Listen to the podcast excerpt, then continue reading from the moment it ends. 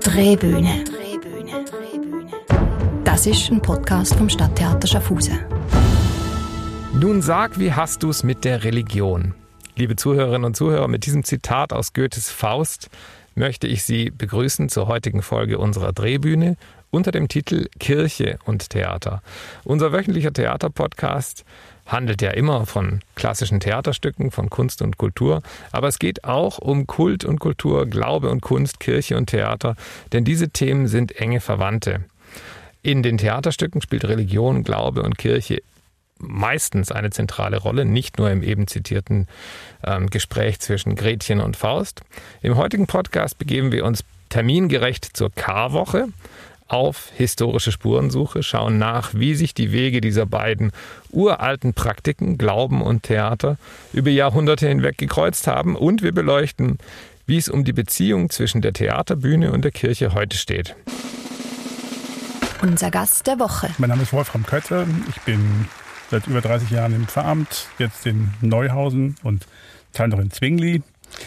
Ich bin äh, geboren in Wuppertal-Barmen, also in Deutschland, aufgewachsen dort und ja, genieße mein Dasein als Pfarrer. Wuppertal-Barmen, das ist nicht weit vom Tanztheater Pina Bausch in Wuppertal. Ganz genau, jawohl. Ansonsten kennt man von Wuppertal noch die, die, ähm, die Schwebebahn. genau. Und den Zoo. Und den, den Zoo kenn, kannte ich jetzt nicht, aber das ist, äh, du bist da ähm, neben deinen ähm, verschiedenen, ähm, deinem Amt als Pfarrer in verschiedenen Gemeinden auch noch Co-Präsident der Internationalen Bachgesellschaft Schaffhausen. Jawohl. Davon handelt unser heutiger Podcast aber nicht, sondern es handelt wirklich nur um Glauben und Theater. Wir fangen an, um dich etwas näher kennenzulernen, mit unseren sogenannten Gretchenfragen. Die große Gretchenfrage, lieber Faust, wie hast du es mit der Religion? Haben wir ja schon zum Einstieg gestellt. Und ähm, diese Gretchenfragen haben wir für die heutige Sendung etwas abgewandelt. Wir stellen entweder oder Fragen im Schnellfeuermodus.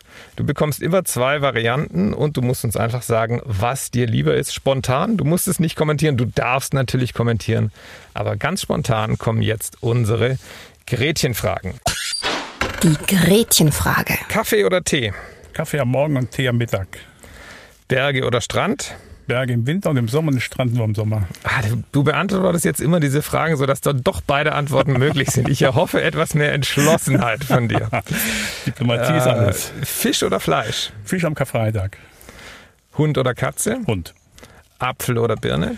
Birnenkompott. Bier oder Wein? Wein. Völlerei oder Fastenzeit?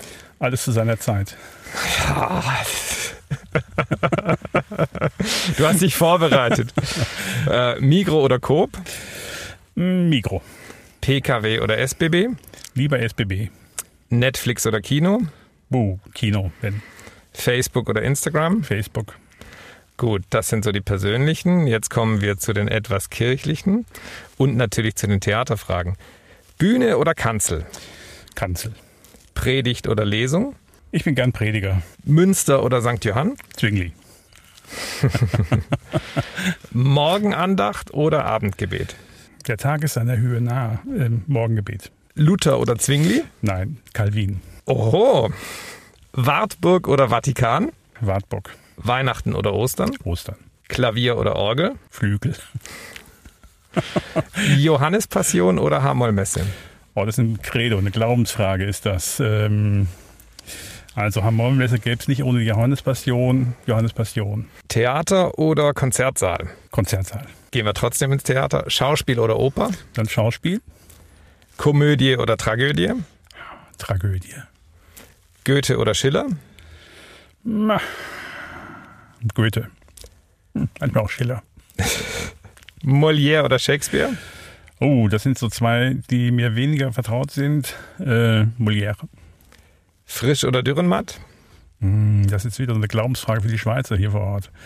Ähm, Max Frisch. Walzer oder Tango? Tango. Beatles oder Rolling Stones? Hey, Bee Gees. Bee Gees. Ja, also hallo. Staying Alive. genau, der Zeit bin ich groß geworden, genau. Okay. Und jetzt noch eine ganz popmusikalische Frage zum Abschluss. Stairway to Heaven oder Highway to Hell? Stairway to Heaven. Eine andere Frage hättest du, eine andere Antwort hättest du jetzt nicht geben dürfen. Genau. Ja. Gut, also liebe Zuhörerinnen und Zuhörer, wir hoffen, wir haben Ihnen Wolfram etwas näher gebracht. Jetzt gehen wir aber rein in das Thema ähm, Theater und Religion. Und wir gehen zu den Ursprüngen. Und wenn ich sage zu den Ursprüngen, dann beginnen wir diesmal nicht bei den alten Griechen, bei Sophokles und Aristoteles, sondern noch viel, viel früher. Nämlich gewissermaßen in der Ursuppe von Glauben und Theaterspiel, weit vor der Zeit, die uns immer wieder die viel zitierten alten Griechen zu Ehren des Gottes Dionysos, das Theater in seiner nach wie vor bekannten Form mit Stücken, Handlungen, Konflikten, Figuren und Zuschauern erfanden. Also das ist sozusagen, das alte Griechenland ist quasi der Ort, an dem das Theater auch in seiner heutigen Form mit darstellenden Figuren und so weiter erfunden wurde. Nein, Theaterspiel als Phänomen, das Rollenspiel, ist in seinen Ursprüngen noch viel, viel älter und ist ganz, ganz eng mit dem Glauben verbunden, untrennbar verbunden eigentlich. Wenn man zurückgeht in die Steinzeit, dann kennt man die Höhlenmalereien, wo Abbildungen von tanzenden Menschen in Tierverkleidungen zu finden sind. Menschen, die eine erfolgreiche Jagd spielerisch nachahmen, die ähm, einen Regentanz vorführen, um ein gutes Wetter ähm, äh, hervorzuheben.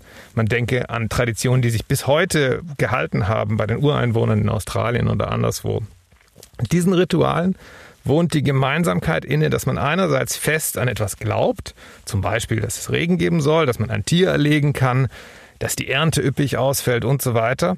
Und dass man andererseits als Ausführender dieses Rituals, dieses Spiels, aus sich selbst heraustritt, ein Rollenspiel unternimmt, um in einem gewissermaßen magischen Zustand dieses Ziel herbeizuführen.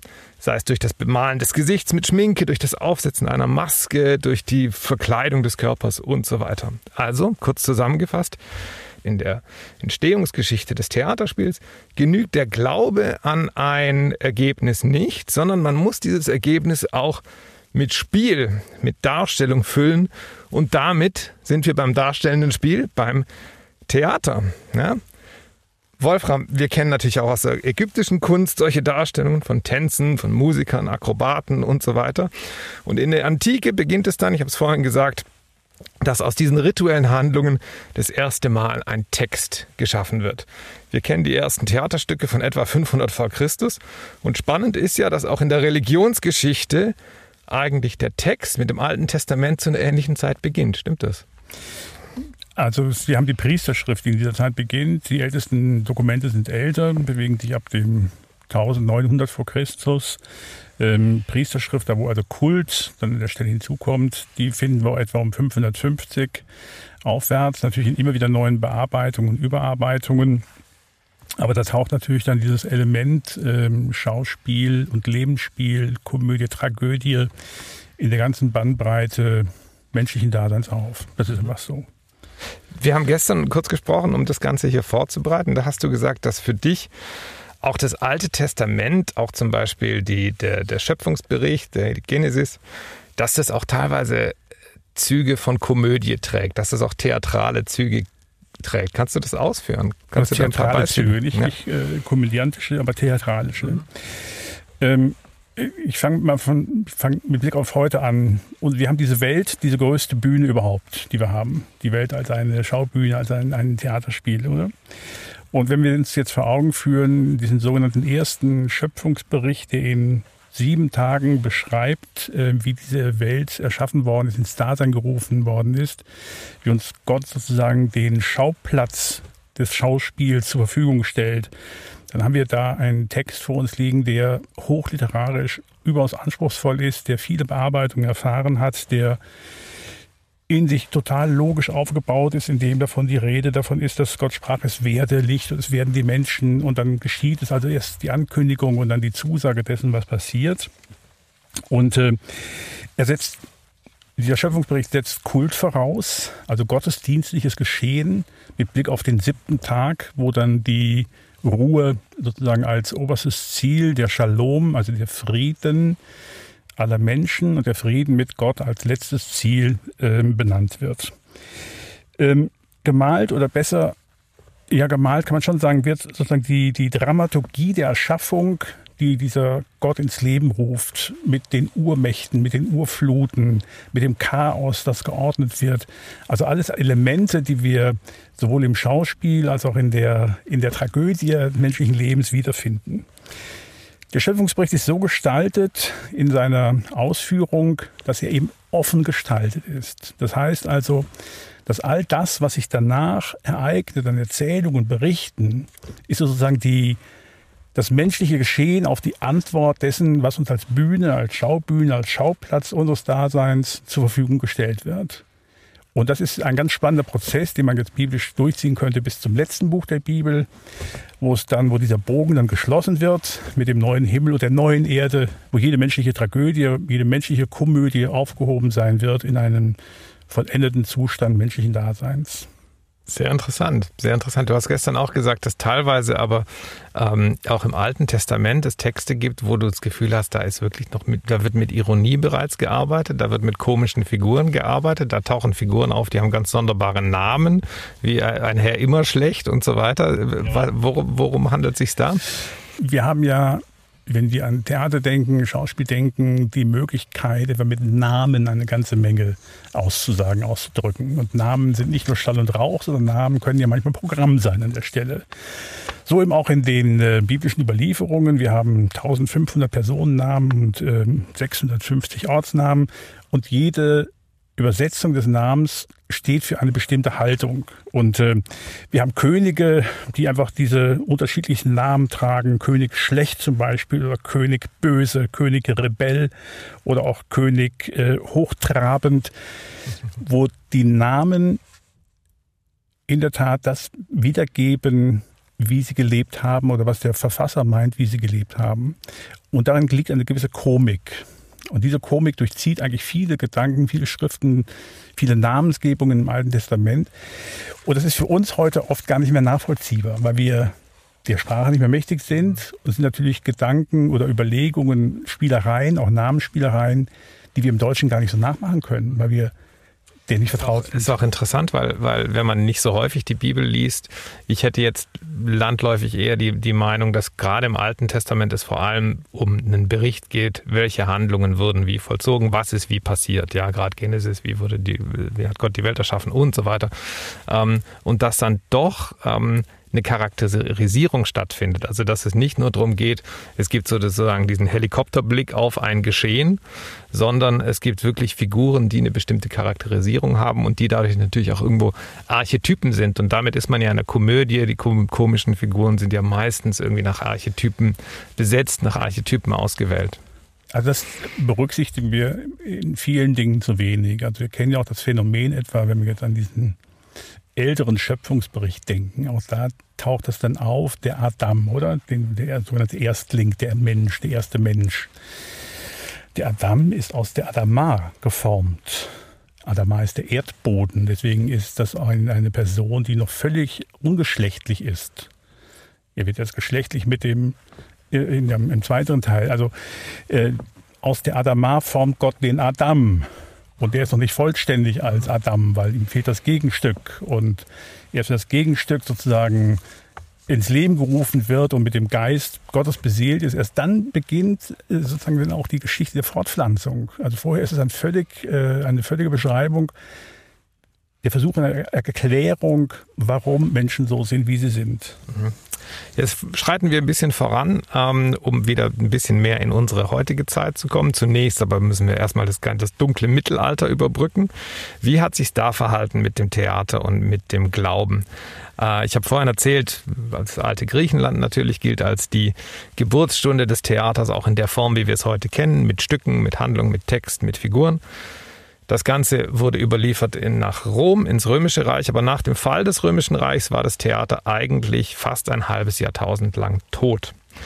Und erst um die Jahrtausendwende, um 1000 nach Christus, hat sich dann im Mittelalter, komischerweise von denjenigen, die dann später das Theater immer verbieten wollten, nämlich die Kirchenväter, hat sich da das Theaterspiel wieder ähm, entwickelt, wurde wiederentdeckt, wurde neu geboren.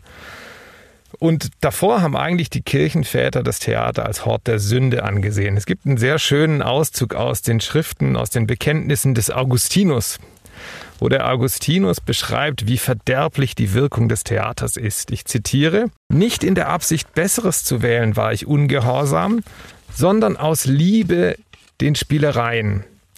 Um durch erdichtete Märlein meine Ohren zu reizen, dass sie immer lüsterner wurden und mir dieselbe Neugierde immer mehr und mehr aus den auf die Schauspiele gehefteten Augen leuchtete. Also da merkt offensichtlich dieser gute Augustinus, Mensch, Theater ist ja verdammt spannend, aber eigentlich darf ich das nicht. Ja? Das Theater in der Antike war also tot, wurde mehrfach neu erfunden und dann in religiösen Ursprüngen neu geboren. Wie ist das passiert? In der Ostkirche hat sich das etwas erhalten. Also da haben sich ganz rudimentäre Traditionen aus der griechischen Tragödie erhalten. Und dann gab es das Konzil zu Konstantinopel, wo man die Vermenschlichung des Göttlichen gefordert hat. Kannst du das kurz erklären, was das bedeutet, Vermenschlichung des Göttlichen? Also wir haben ja auf dem Konzil die große Frage nach dem, die Frage nach dem dreieinigen Gott. Das ist natürlich hohe Theologie. Also das ist führt so. jetzt sehr weit, das ist mir klar. Und, mhm. und es ist einfach die Frage, ist Gott ein wahrer Mensch oder allein Gott? In jedem Fall war es so, dass man ähm, angefangen hat, erste Kirchenraumspiele zu machen. Und die, der Ausgangspunkt, deswegen passt es jetzt auch zur Karwoche, der Ausgangspunkt für diese Kirchenraumspiele im 11., 12. Jahrhundert war natürlich die Osterfeier. Und ähm, man hat dann angefangen, die Handlung durch kurze, dem Bibeltext nahe Dialoge plastisch zu machen, um der Gemeinde plastisch zu machen, was dort geschehen ist. Dann ab dem 13. Jahrhundert tritt dann zum ersten Mal Jesus Christus auch als Theaterfigur, sage ich jetzt mal, oder als, als Handelnder in diesen, in diesen Osterspielen auf. Und diese Spiele entwickeln sich immer mehr. Man hat dann irgendwann angefangen, den Kirchenraum zu verlassen, ist nach draußen gegangen vor die Kirche und werden dann irgendwann zum Passionsspiel, ja, zur theatralen Nacherzählung der Passionsgeschichte. Das Luzerner Passionsspiel von 1583 ist sehr bekannt, aber auch aus Schaffhausen ist uns überliefert, dass schon im Jahr 1411 unter kirchlicher Regie, das ist die erste historisch überlieferte Theateraufführung in Schaffhausen 1411, da gab es irgendein Passions- oder Osterspiel, von dem wir heute Kenntnis haben. Heute wird es ja im Gottesdienst nicht mehr so gemacht. Wir kennen natürlich alle das Krippenspiel. Meine erste Theatererfahrung war, dass ich den Josef spielen durfte im Krippenspiel. Ja. Aber das Osterspiel gibt es ja eigentlich also, so nicht mehr, oder? Nein, wir haben in dem Sinne keine Osterspiele mehr. Aber vielleicht nochmal ganz kurz zurück zur, zur Entstehung, in der Tat auch der, der Historie an der Stelle. Wir haben die Phänomene, dass wir Kirchenbauten haben, oder? Wir haben Kirchen, die dann bemalt werden. Die wurden natürlich bemalt oder ausgestaltet, künstlerisch gestaltet, ähm, weil bis ähm, zur Luthers Übersetzung den Menschen natürlich kein direkter Zugang zu den biblischen Traditionen möglich war. Das heißt, das, was sie gehört haben in einer fremden Sprache, das war ja Lateinisch, die Messe gelesen wurde, wurde abgebildet etwa in den Deckenbemalungen, in den Freskenbemalungen der, der unterschiedlichen Kirchen. Das gleiche haben wir dann natürlich als gleiches Phänomen, haben wir das natürlich dann im Schauspiel das, was Leute sehen können, das, was Leute wahrnehmen können über eine, über ein gespieltes Dasein, spiegelt ja immer wieder Realität ab. Und wenn wir uns jetzt mal hineinversetzen in die Zeit, in der wir gelebt haben, also mit äh, Angst vor dem, was kommt, Angst vor dem Tod, Angst vor der Ewigkeit. Wir haben die Peste, wir haben die Religionskriege gehabt, die unendlich Leid und, und Elend über, über die Länder gebracht haben. All das wird ja abgebildet, in anderer Form abgebildet in Passionsspielen, die in dieser Zeit entstehen. Die Passion Jesu steht da stellvertretend für das Leiden, was die Bevölkerung jeden Tag zu ertragen hatte. Du gibst mir da ein sehr, sehr gutes Stichwort, weil wir wollen jetzt gerade einen ganz kurzen Auszug hören aus einem Passionsspiel, das sich bis heute erhalten hat. Die Rede ist von den Passionsspielen in Oberammergau. Ähm, du hast ja selbst gesprochen von den Kriegen, von den Pestepidemien und so weiter. Und die Geschichte der Passionsspiele in Oberammergau geht genau darauf zurück. 1633 inmitten des Dreißigjährigen Krieges hat Oberammergau äh, die Pest erlebt und die Hälfte des Dorfes ist gestorben an der Pest. Und die Dorfgemeinschaft hat sich dann vor dem großen Kruzifix in diesem Dorf versammelt und hat ein Gelübde abgelegt. Das Gelübde, alle zehn Jahre die Geschichte von Christi Tod und Auferstehung mhm. nachzuspielen, um künftiges Unheil vom Dorf abzuwenden. Die Ironie an der Geschichte ist, eigentlich hätte ja die ähm, Passion jetzt 2020 nochmal aufgeführt werden sollen. Das war 2010, 2020, mhm. dann wieder alle zehn Jahre. Und jetzt hat Corona den Strich die durch die Pandemie. Rechnung gemacht. Ja, eine andere Pest. Und eine andere Pest, genau. Und das nächste Passionsspiel Oberammergau, was ja immer gut eine halbe Million Menschen anzieht nach Oberammergau. Eine unglaubliche großflächige Inszenierung mit lebenden Tableaus, mit wunderbarer Darstellung. Die halbe mhm. Dorfgemeinschaft steht dort auf der Bühne und wirkt mit an ja. diesem Passionsspiel. Wird jetzt 2022 wieder aufgeführt. Also mhm. Liebe Zuhörerinnen und Zuhörer, wir verweisen Sie sehr ungern auf andere Theater, aber das ist was, was wir wirklich nicht bieten können. Und ich war selbst mal dort, ich glaube im Jahr 2000. Es ist phänomenal. Gehen mhm. Sie 2022 nach Oberammergau. Und wir hören jetzt zuerst einen kurzen Auszug aus dem Gelübde und dann Auszüge aus der Bergpredigt von Jesus aus den Passionsspielen Oberammergau von der Inszenierung von 2010. Alle zusammen müssen wir Gott wieder lebendig machen.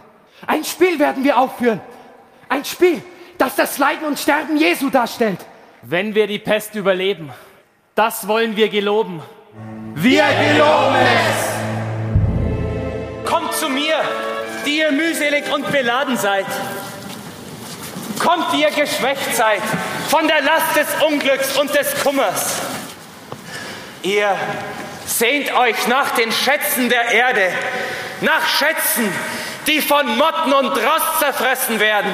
Wenn ich schwach bin, dann bin ich stark. Und wenn mir einer meinen Rock vom Leib reißt, dann schenke ich ihm auch noch meinen Mantel. und wenn dich ein Römer zwingt, eine Meile mit ihm zu gehen, dann geht zwei mit ihm.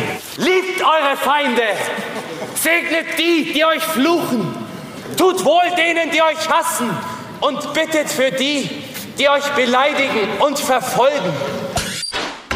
Jetzt gehen wir ein bisschen vom ganz Kirchlichen ins Weltliche und kommen an einen Punkt der Geschichte, der sowohl für die Theatergeschichte als auch für die Kirchengeschichte, insbesondere für die reformierte Kirche, ganz spannend ist.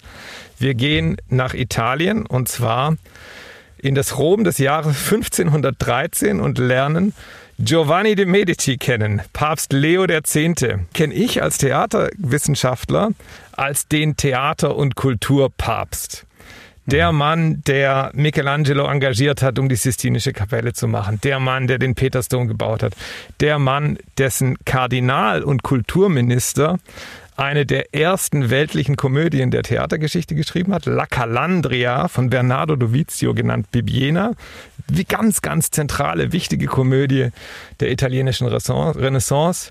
Schlüpfrig, sexuell aufgeladen, mit Rollenwechseln. Männer spielen Frauen, Frauen spielen Männer. Alles, was Shakespeare viel später verarbeitet, findet sich in dieser Calandria. Geschrieben von einem Kardinal der katholischen Kirche.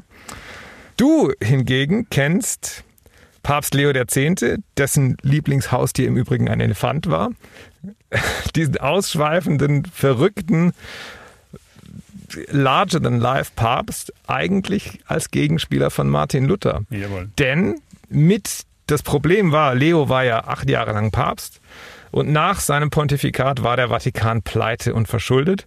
Und schon dieses große Projekt der Finanzierung des Petersdoms hat ja dazu geführt, dass man ein ganz tolles Wirtschaftsmodell erfunden hat, nämlich den Ablasshandel. Du kannst also für deine Sünden dich von deinen Sünden freikaufen, indem du Ablasse kaufst. Du kannst auch für Tote Ablasse kaufen. Riesenprojekt, um den Petersdom zu finanzieren und die Geburtsstunde von Martin Luther.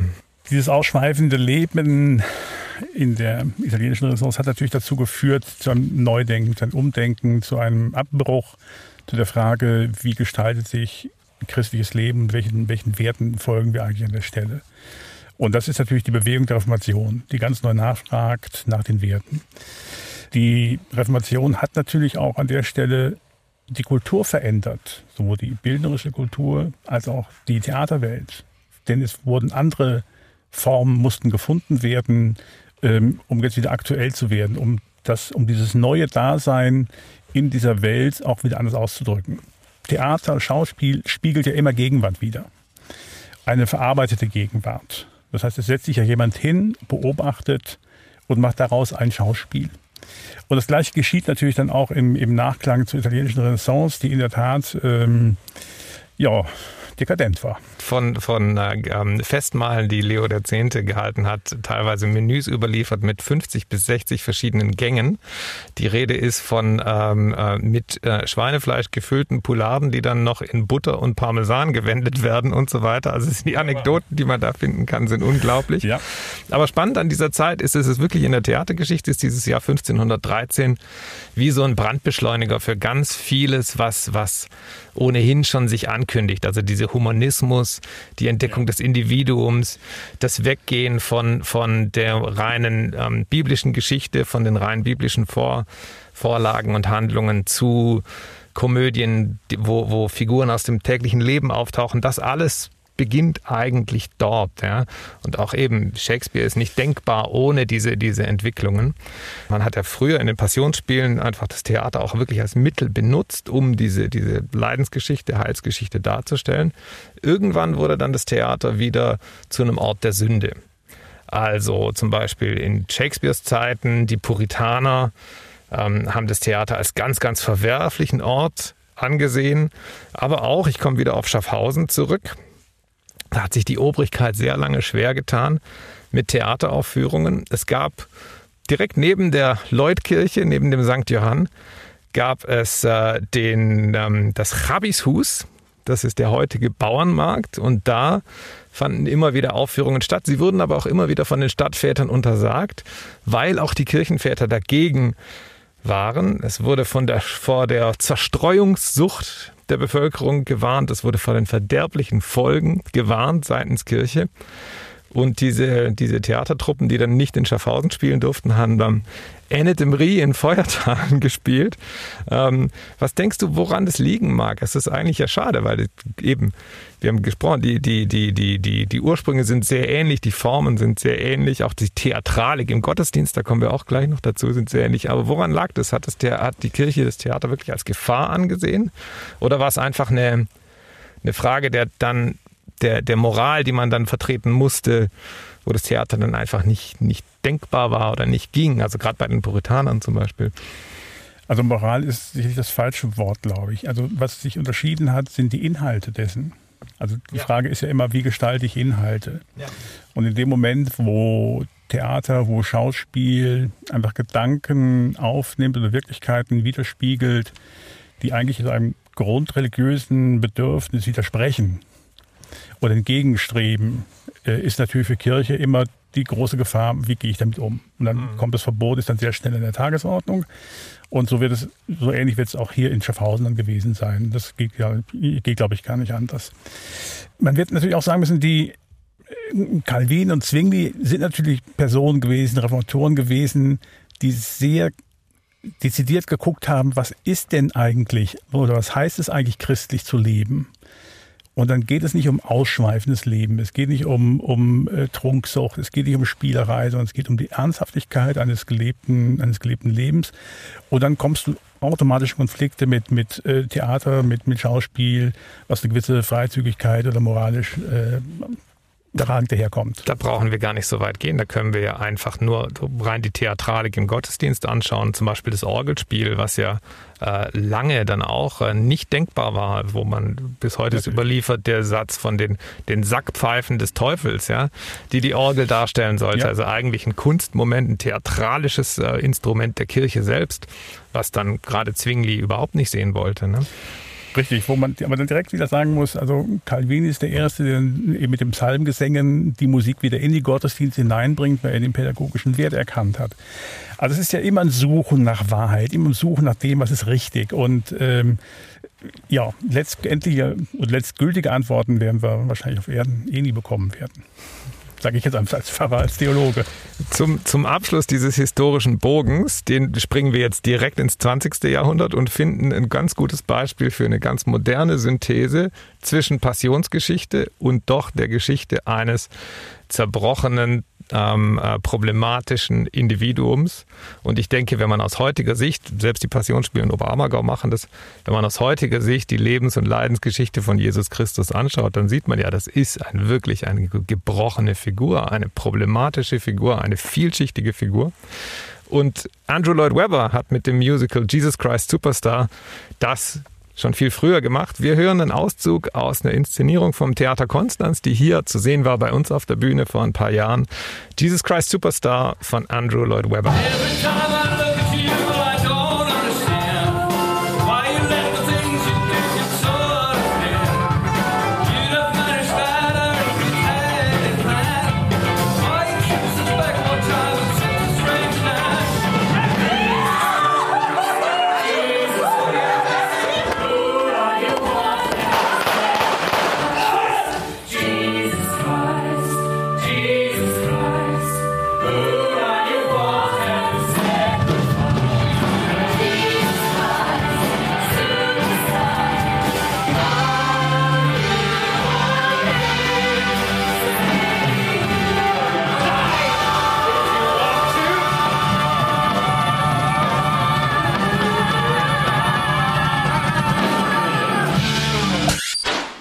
So, das war das hochmoderne Passionsspiel von Andrew Lloyd Webber, die moderne Form von, von der Jesus-Geschichte. Wie geht's dir mit solchen Stoffen, Wolfram? Ich weiß, dass wir in der Schulzeit äh, irgendwie vom Abi eine Studienfahrt hatten nach äh, England und haben dann dort ähm, gerade das Musical live erleben dürfen auf der Bühne. Und es war damals ein sehr beeindruckendes Erlebnis. Ähm, da diesen Jesus Christ Superstar zu hören mit Marias Song und wie die ganzen, äh, wie die, es ist eine wunderbare Musik, also eine weltliche Musik, aber eine weltliche Musik, die natürlich dann auch versucht, christliche Inhalte zu transportieren und mitzuteilen. Und das ist ja, glaube ich, wo wir heute Schwierigkeiten oftmals haben. Also für uns heißt äh, Glauben der Rückzug ins Private und äh, wir verbergen das und verstecken das und, und ähm, wollen uns dazu gar nicht recht äußern. Und solche Stücke wie, wie Andrew Lloyd Webber, Jesus Christ Superstar oder auch das Requiem der Versöhnung, was er geschrieben hat, das sind ja Stücke, die explizit religiöse Inhalte oder, oder spirituelle Inhalte aufgreifen, um sie einem ganz breiten Publikum vor Augen zu führen. Und von daher haben sie einfach ihren Wert. Gehen wir vom spirituellen, religiösen im Theater zum Theater im religiösen Akt, also Theater im Gottesdienst. Das ist jetzt so der zweite Teil unseres Podcasts. Du stehst jetzt gerade kurz vor der Karwoche. Für dich ist das quasi die, die, das, die wichtigste Zeit im Kirchenjahr. Sehr viel los, ähm, sehr viele Anlässe. Wie bereitest du dich darauf vor? Und welche Gemeinsamkeiten gibt es gerade an Ostern, wo es natürlich gerade in der katholischen Kirche gibt es ja diese Osternächte, wo dann großer Einmarsch stattfindet, Weihrauch und so weiter. Das hat jetzt die reformierte Kirche nicht, aber auch die reformierte Kirche hat theatrale Mittel. Mhm. Ähm, wie, wie, welche Gemeinsamkeiten siehst du da? Also diese Karwoche ist natürlich eine Woche, die wo menschlicherseits alles drin steckt. Und das ist natürlich, da erleben wir Tragödie hautnah in allen Bereichen. Also über ähm, den Einzug zu Beginn mit aus dem äh, Halleluja wird das Kreuzige ihn, über den Donnerstag das gemeinsame Essen mit dem Verräter, über die Verleugnung, über das, die Einsamkeit im Gebet im Garten Gethsemane bis hin zum Kreuz und Auferstehung. In dieser einen Woche liegt die ganze Bandbreite menschlicher Tragödie offen zutage und die gilt es natürlich zu inszenieren. Also Religion ist auch immer darauf an, darauf ausgelegt, dass sie inszeniert wird. Und das ist wichtig, das müssen wir als Fahrperson ernst nehmen. Darauf müssen wir uns einstellen. Die Menschen, die kommen, haben bestimmte Erwartungen und sie haben andere Erwartungen an den Karfreitag als an Ostersonntag. An Karfreitag steht das Leiden, das, was Menschen, Menschen antun können im Mittelpunkt, während Ostern schlichtweg der Sieg über den, über den Tod gefeiert wird, der Sieg des Lebens über den Tod. Es gibt im, im Kanton Schaffhausen einen Kollegen, der jeden Sonntag einen Witz erzählt, weil wir das sogenannte Osterlachen kennen. Und äh, das ist dann so die Komik, dann die Komik oder die Komödie, dass die, dass die Tragödie nicht das letzte Wort behält, sondern eben das Lachen an der Stelle. Mhm. Und das gilt es natürlich inhaltlich sauber zu transportieren in die, in die Gottesdienste hinein. Dazu gehört ähm, eine gewisse liturgische Haltung, dazu gehört eine gewisse Sprache. Wir Pfarrpersonen sind keine Schauspieler, weil wir nicht uns selbst darstellen. Das ist, glaube ich, der große Unterschied zu den Schauspielern selbst. Die haben eine andere Aufgabe. Die haben die Aufgabe, in eine andere Position hineinzuschlüpfen, um die möglichst glaubwürdig dann darzustellen. Unsere Aufgabe ist es, glaubwürdig das Geschehen deutlich zu machen, was sich ereignet hat. Mhm. Und daraus ähm, Werte, Verbindlichkeiten, ähm, Gemeinsamkeiten zu anderen Menschen zu entwickeln und zu empfinden. Du machst in deinen Gottesdiensten aber sehr oft auch, auch ähm, äh, verwendest Mittel, die nicht so alltäglich sind, sondern zum Beispiel gerade mit deiner Frau. Miriam, ihr macht äh, oft zum Beispiel Dialoge, auch mit, mit historischen Figuren, die dann ja. ein, ein, ein Element oder einen gewissen Handlungsstrang aus der Bibel, der jetzt gerade zum Kirchenjahr passt, aufgreifen und ein bisschen weiterführen. Und da kommt ihr eben oft zu, zu theatralen Mitteln, dadurch, dass ihr eine, eine kurze Szene schreibt oder eine Frage detaillierter nachgeht. Ähm, ich denke, das ist genau das, was du sagst, dass man, dass man der Gemeinde dann auch diese, diese Fragestellungen ähm, oder den Blick hinter den einfachen Bibeltext ein bisschen vereinfacht und ein bisschen plastischer dar, darstellt, oder? Wir Menschen lernen am besten, wenn wir Geschichten erzählen oder Geschichten erzählt bekommen. Und diese Geschichten prägen unser Leben. Und ähm, wenn es gelingt, ähm, über historische Figuren oder über das Erzählen, über das Hineintauchen in historische Figuren deutlich zu machen, dass wir heute letztlich genau die gleichen Probleme gehabt haben wie vor, wie vor 50, wie vor 500, wie vor 5000 Jahren, dann ist das äh, ein Sprung, der, den viele Menschen mitgehen können und sie lernen einfach an der Stelle andere Personen nochmal kennen. Also wir haben bei Grözi Urli, also die, die, der Urli, der Ule Zwingli, der grundsätzlich auf andere Personen trifft oder auch mit Paulus haben wir es mal gemacht. Ja die Formen an der Stelle sind ganz frei. Die, und die können und die dürfen und die müssen auch frei sein. Ähm, das ist, glaube ich, der, die Freiheit des Evangeliums, die Freiheit des evangelischen Glaubens, die wir an der Stelle haben. Du hast vorhin gesagt, du bist natürlich kein Schauspieler und im Gegensatz zu einem Schauspieler, der eine andere Figur darstellen muss. Der spielte mal König Lear und mal spielt er Macbeth und mal spielt er den Faust und mal spielt er Schillers Karl Moor oder was auch immer. Bist du immer die Pfarrperson, die eine Botschaft überbringt.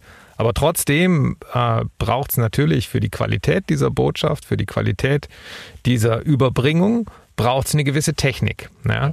Ähm, wie ist es denn zum Beispiel in, in deiner Ausbildung äh, zur Fahrperson? Äh, hat man da auch ein bisschen rhetorischen Unterricht, Schauspielunterricht oder wie eignet man sich das an? Dass man eben nicht, also ich bin wirklich der Meinung, es gibt gute, schlechte Schauspieler, es gibt auch gute und schlechte Pfarrer, nämlich solche, denen man zuhört und solche, denen man nicht zuhört. Ja. Äh, wie, wie lernt man das? Also zu lernen, ja, lernen, man kann es natürlich lernen, man kann sich vieles aneignen. Also gerade was äh, Gestik anbelangt, was liturgisches Verhalten anbelangt, ist ganz wichtig, das kann man schlichtweg lernen. Und es wird auch beigebracht im, im Studium bzw. in der zweiten Ausbildungsphase im Vikariat. Es ist notwendig, sich liturgisch korrekt zu verhalten. Das ist, wenn ein Schauspieler sagt, äh, ich freue mich und er hat ein zerkniffenes Gesicht, dann glaubt man das keiner. Das gleiche gilt für uns eigentlich auch an der Stelle. Ähm, das andere ist natürlich zu gucken, wie gelingt es, einen Spannungsbogen, wie in einem Theaterstück, einen Spannungsbogen aufzubauen, der vom ersten Satz bis zum letzten Satz hält. Das ist so die, die große Kunst dann des, des Predigens und äh, auch die große Kunst der Gottesdienstgestaltung. Äh, einen Faden zu haben, wie in einem Theaterstück, der von vorne bis hinten irgendwo stimmig ist, in dem Menschen sich äh, geborgen wissen, sich wohlfühlen, dem Menschen sagen, jawohl, das ist es, da ist der rote Faden nicht verloren gegangen. Das ist eine Frage der Selbstdisziplin, das ist eine Frage der selbstkritischen äh, Begutachtung, äh, ist auch eine Frage der Rückmeldungen, die wir, auf die wir immer wieder angewiesen sind. Und ich empfehle jedem Paarkollegen, also nehmt immer mal wieder Gottesdienste auf und guckt, wie ihr euch äh, verhaltet. Machst du das selbst auch? Oder äh, lässt du dich von deiner Frau coachen oder, oder, oder, oder beurteilen? Oder wie macht ihr das? Also äh, die spannenderen Kommentare kommen von den eigenen Kindern, wenn die im Gottesdienst sind. Vater, ah, ja. da hast du wieder Blödsinn erzählt oder so. Das kommt dann auch schon manchmal. Ja, äh, da wird dann kein Blatt für den Mund genommen. Mhm. genau. Und die können das ja auch und dürfen das auch. Welche anderen Formate, also ihr, ihr, macht ja auch in der, gerade in der Zwingli-Kirche immer wieder unterschiedliche Formate. Ihr macht viele Gottesdienste mit, mit, mit Musik und Orgelspiel, auch Theatergottesdienste und so weiter. Äh, erzähl doch ein bisschen da, was, was ihr da so macht und was dich daran reizt an diesen Formaten. Also es sind unterschiedliche Formate, die wir haben, die auch gut sind. Ähm, wir haben diese Nachtklang-Gottesdienste, die, wo wir liturgisch völlig frei sind, wo wir in der Tat Literaturgottesdienste machen, wo wir Themen aufgreifen, die oftmals ähm, scheinbar unkirchlich sind. Äh, ich mich an Gottesdienst zum Tag der Arbeit, also einfach mal Arbeit biblisch beleuchten, ist ein extrem spannendes Unterfangen. Ähm, und so versuchen wir mit den unterschiedlichsten Formen einfach auch die unterschiedlichsten Menschen anzusprechen, um nicht nur auf wenige fokussiert äh, diese Gottesdienste zu haben. Jetzt der andere Gottesdienst, der überwiegend ein Laiengottesdienst oder von Laien gestaltet ist, äh, von Fachleuten leihen, so muss ich sagen, weil die sich wirklich ins Zeug legen an der Stelle, sich gut vorbereiten. Ähm, davon lebt, also Kirche lebt von der Vielfalt. Und ähm, wie im Theater auch, wenn du nur Komödien zeigst, dann hast du bald das Haus leer. Ähm, von daher ist da Kirche und, und äh, Schauspiel oder Theater hat es da viele Gemeinsamkeiten. Wir leben von der, von einem breiten Angebot und von, von der Möglichkeit, das ist das Spannende, wir können ja ganz viele erreichen, ganz viele Menschen erreichen. Wir können aber auch völlig vereinsamen. Gehen wir zurück vom, vom Gottesdienst auf die Theaterbühne. Pfarrpersonen oder Geistliche sind ja in ganz vielen Theaterstücken kommen die vor. Man denke an den Pater Lorenzo in Shakespeares Romeo und Julia, der die beiden miteinander verheiratet, obwohl es eigentlich keiner, obwohl es nicht erlaubt ist und obwohl es keiner wissen darf. Man denke wieder bei Shakespeare an Maß für Maß, an den, an den, an den Herrscher, der als ähm, Papst, als, als Papst, als Mönch Franziskus durch die Gegend zieht und versucht, die Konflikte zu lösen. Man denke an den Großinquisitor in Schillers Don Carlos und so weiter. Ähm, hast du ein Stück oder ein, ein Theaterstoff, wo du das Gefühl hast, das ist eine ganz tolle Darstellung einer, eines, eines Kirchenmannes? Hast du da ein, ein Beispiel, wo du sagst, das finde ich ganz toll, das finde ich ganz spannend? Don Camillo und Pepone. Don Camillo und Pepone ist jetzt kein Theaterstoff, aber ein Film, aber das finde ich interessant. Warum? Also, weil ich glaube, die beiden, die beiden spiegeln letztlich so wieder, was, was Kirche und Welt ausmacht, oder? Wir sind mittendrin, wir sind beide mittendrin und haben beide äh, oftmals die gleichen Ziele mit den unterschiedlichen Wegen. Und dieser äh, Konflikt oder dieser Dialog besser, es ist ein Dialog, der eigentlich da, da in witziger Form geschieht.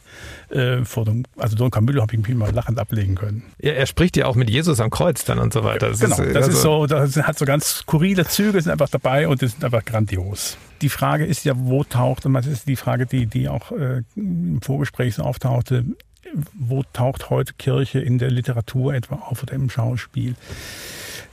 So meine Beobachtung ist ähm, auch jetzt in dieser wirklich in dieser Pandemiezeit, dass äh, mit einmal wieder Themen an die Oberfläche kommen, die lange verschüttet gewesen sind. Also die Frage, was macht diese Pandemie mit uns? Und das wird dann mit einmal eine existenzielle Frage. Und existenzielle Fragen sind immer spirituelle oder religiöse Fragen. Wir merken es mit Blick auf ähm, Gottesdienstbesuch. Wir dürfen Gott sei Dank Gottesdienste feiern, im Gegensatz zum anderen Kulturgeschehen. Die Gottesdienste sind im Moment außerordentlich gut besucht, ist meine Beobachtung, weil Menschen wieder Antworten, weil Fragen da sind mhm. und Menschen Antworten suchen. Und ja. ich hoffe einfach nur, dass wir an der Stelle die richtigen Antworten auf die richtigen Fragen geben. Das hoffe ich auch. Und das ist ein sehr schönes Schlusswort, lieber Wolfram.